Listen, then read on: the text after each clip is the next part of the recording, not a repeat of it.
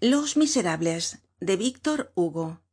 Traducido por nemesio fernández cuesta. Tomo cinco.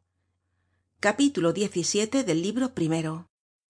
Mortuus pater filium moriturum spectat. Habíase lanzado mario fuera de la barricada seguido de combeferre pero era tarde. Gavroche estaba ya muerto se encargó del cesto con los cartuchos y mario del chico.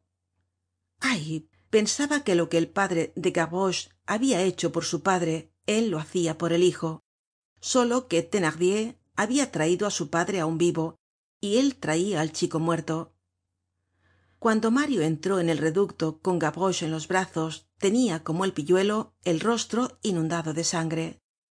En el instante de bajarse para coger una bala le habia pasado rozando el cráneo sin que él lo advirtiese. Courfeyrac se quitó la corbata y vendó la frente de mario. Púsose á gavroche en la misma mesa que á mabeuf y sobre ambos cuerpos se tendió el paño negro. Hubo bastante para el anciano y el niño.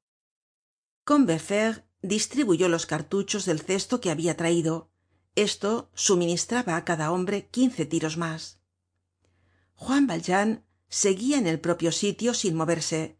Cuando combeferre le presentó sus quince cartuchos sacudió la cabeza. Qué escéntrico tan raro dijo en voz baja combeferre á enjolras.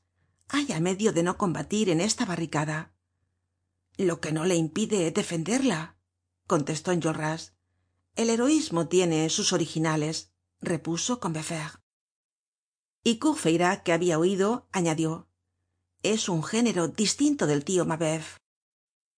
Es curioso notar que el fuego que se hacia contra la barricada apenas turbaba los ánimos en el interior. Los que no han formado nunca parte del remolino que constituye esta clase de guerra no pueden imaginar los singulares momentos de tranquilidad que se mezclan á tan terribles convulsiones. Se va y se viene. Se habla. Se dicen chistes. Se pasa el tiempo una persona á quien conocemos oyó decir á un combatiente en medio de la metralla estamos aquí como en una comida de amigos el reducto de la calle de la chanvrerie lo repetimos parecia muy tranquilo en el interior. Todas las peripecias y todas las fases habian sido ó iban á ser agotadas. La posicion de crítica que era habíase convertido en amenazadora é iba probablemente á volverse desesperada. A medida que la situacion se oscurecia la luz heroica teñia de púrpura más y más la barricada. Enjolras grave la dominaba en la actitud de un jóven espartano consagrando su espada desnuda al sombrío genio de epidotas. Combeferre con el mandil atado á la cintura curaba á los heridos.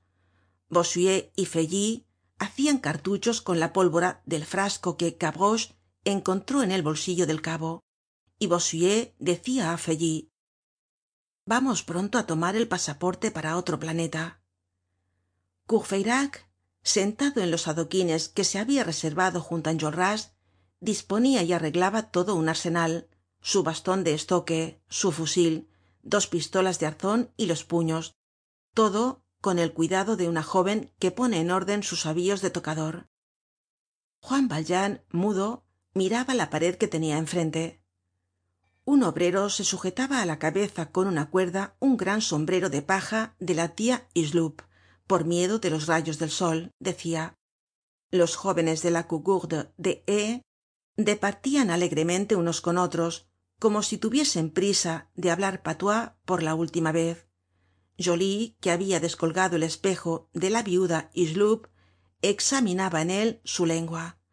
Algunos combatientes habiendo descubierto mendrugos de pan casi mohosos en una gaveta se los comian con ansia. Mario se sentia inquieto pensando en lo que su padre iba á decirle